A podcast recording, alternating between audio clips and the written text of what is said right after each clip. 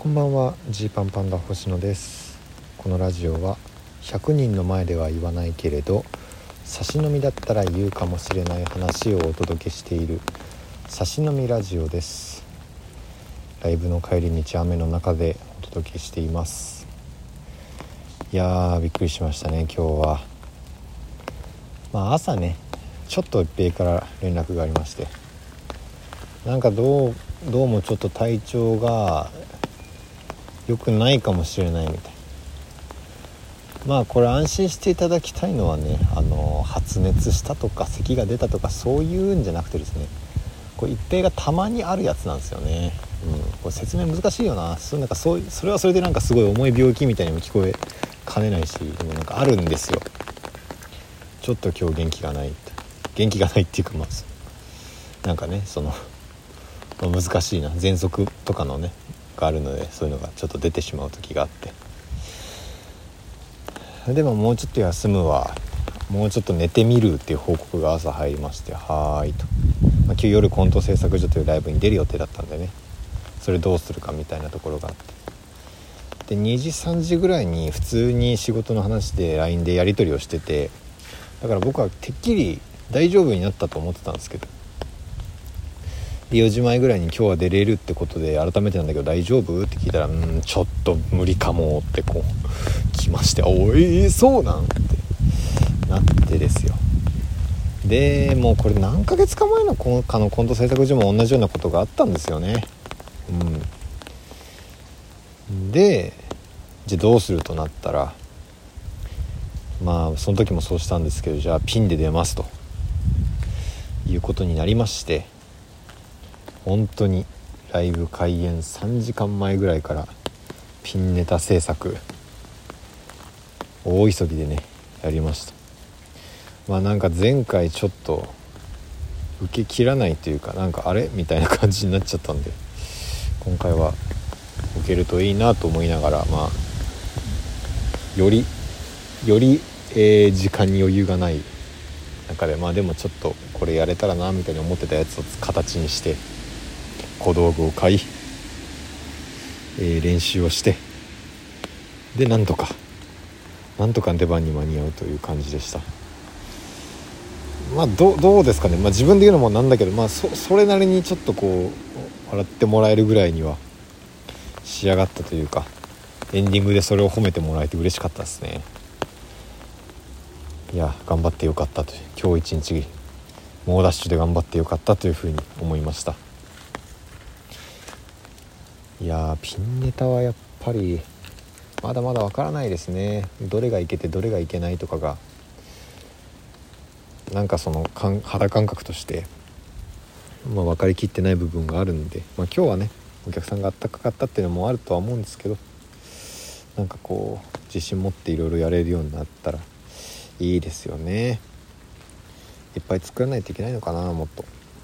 うんのらりくらり今やってますが。本気でピンネタをやると思ったらいっぱい作んなきゃいけないのかななんてことを帰り道はね考えたりしました。でその合間でっていうかもうネタどうしようってなってる合間でもやはり結婚を発表してから一発目のライブだったこともあっていろんな芸人さんがおめでとうっていろいろ話聞いてくれたり話したり。でオープニングでもその話振られてちょっと照れてしまいましたね正直。うん。その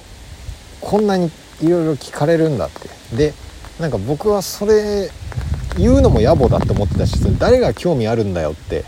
思ってた節があるので言わない方向でとか思ってたら割とちゃんと喋る感じに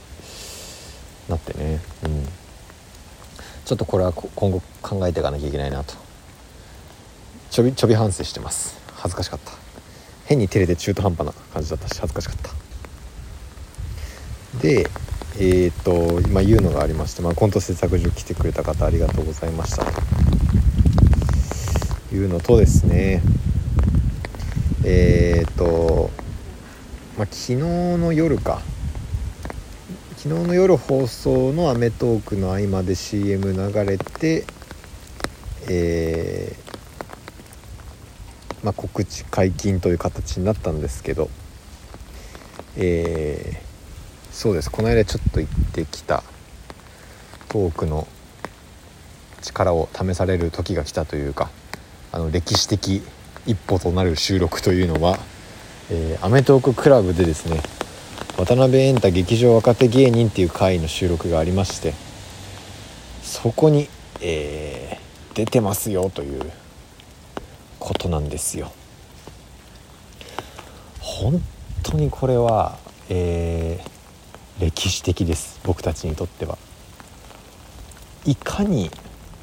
いかにあのあの3年前のあの日の一つの収録でこういろいろ起きたかっていうのがあの正直なところあってまあで当時はその普通に実力当時は今もなんだけどその今以上に実力不足だったんです。ただまあそれで割と売れる準備が整っている方々と一緒に『アメトーーク』出られるってことになってでその結果そういうもうね、えー、ネットニュースもなって炎上してみたいな事態になりそれがまあどうなんだろう。まあ大きな番組だからね。でインパクトも強かったんであのー、このこのこの世界のこの国のえジーパンパンダのイメージとしてそれが多分最も強く残ってしまったっていうことなんですよね。何回も本当に思い出したし、まあ、思い出したというかもうずっとま離れないって感じですね。あの時こうできればとかもっとこうだったんじゃないかとか。いやいやあれは番組が悪いんだ。星野が悪いんだ。いややっぱり普通に手が悪いんだ。などなどいろいろ考えたりしました。そういう時期がありました。でまあ本当に何だろうそれがあったからこそっていうと変なんですけどやっぱりなんか23年目頃の僕らっていうのはこう自分たち的にもなんかこれでいいんだろうかみたいな NHK 新人お笑い大賞優勝してぐんとチャンスが増えてでもいろんなものが準備できてないネタも正直まだなんだろういい時もあるけどぐらいの感じだ。自分たちとしてこういう色があるわけでもない。トークでインテリ振られるその話しかない。という状況でいろんなものが準備できてない状態でこれでいいんだっけ？っていう大丈夫なんだっけ？っていう1年ぐらいがあったんですよね。ちゃんとダメだった1年。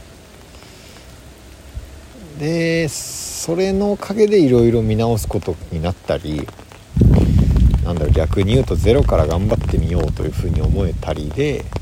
えー、ちょっとずつ形が変わって少なくとも今の僕たちの方があのいろんな面で自分たちらしくできるようになったと思ってるんで。そこはねすごい大事な経験だったと思うんですけど。まあでも『アメトーーク』はもう無理かなっていう。ていうかもう無理だってのもあるし出んの怖いなっていう感覚だったんです。それが、まあ、今回『アメトーーククラブ』ということで。まあ、これ会員限定のですね、えー、有料配信になってますので、えー、アメトークラブ入った方だけが見られるということになってます。でまあ前回に比べるともう知った中でね蛍原さんといつものメンバーっていう感じで、えー、収録をしてきたのでまあちょっと近々公開されるのかな。まあ決して100点満点ではないけどでもまあなんとか前よりは前のイメージを持った人が前よりはと思ってくれるようになったんじゃないかなぐらいには思ってるという感じです。でまああと写真を見てもらえれば分かるんですけどあのー、すごいねあの僕がリーダーポジションに座ることになってしまってったんですよ。まあありがたいっちゃありがたいんだけど。その MC に一番近い側のひな壇の最前の下手側。でそのまあこれは要はひな壇に座ってる人たちが、えほぼみんなアメトーク初登場でジーパンパンダだけ2回目っていう状況だったからなんですよ。でもこのジーパンパンダだけ2回目って言っても僕らの1回目があの全然プラスになってる1回目じゃないんで。そこ大丈夫っていうここで本当にいいのっていう思いはありつつみんなでいい収録になればなと思ってなるべく頑張ってみたと。うわーここ下手くそだなとかあーなんでこれもっとちゃんとできないんだとか思ったところもありますがまあ、でも現状の僕たちだっていう感じではあるので、えー、ご覧いただければなと思います。いや本当にまあすごい素直なことを言うとちょうどいい感じというかその『アメトーーク』クラブでね逆に見る人が限定されるからこそそのリハビリとしては やっぱもう前回の怖すぎていきなりこれでまた地上波だったらちょっとその『アメトーーク』というものの感覚が全然つかめないまままた出るの怖いよみたいなところもあったと思うんですけど少しはそれがあのトラウマというか解消されたかなとか。こんな雰囲気なんだとか。この楽屋だったなって思い出したりとか。しました。はい。なんでちょっと是非見てください。それからえっ、ー、とあそうですね、えー、10月28日のジーパンパンダのトークライブは今会場チケット完売してます。もしかしたらキャンセル出たらチケット開くかもしれませんので確認してみてください。そして11月6日ジーパンバンダンソロライブ秋感激やります。1ヶ月後です、えー、頑張ります。本当にいっぱいネタ作るんで見てください。是非お願いします。お開きです。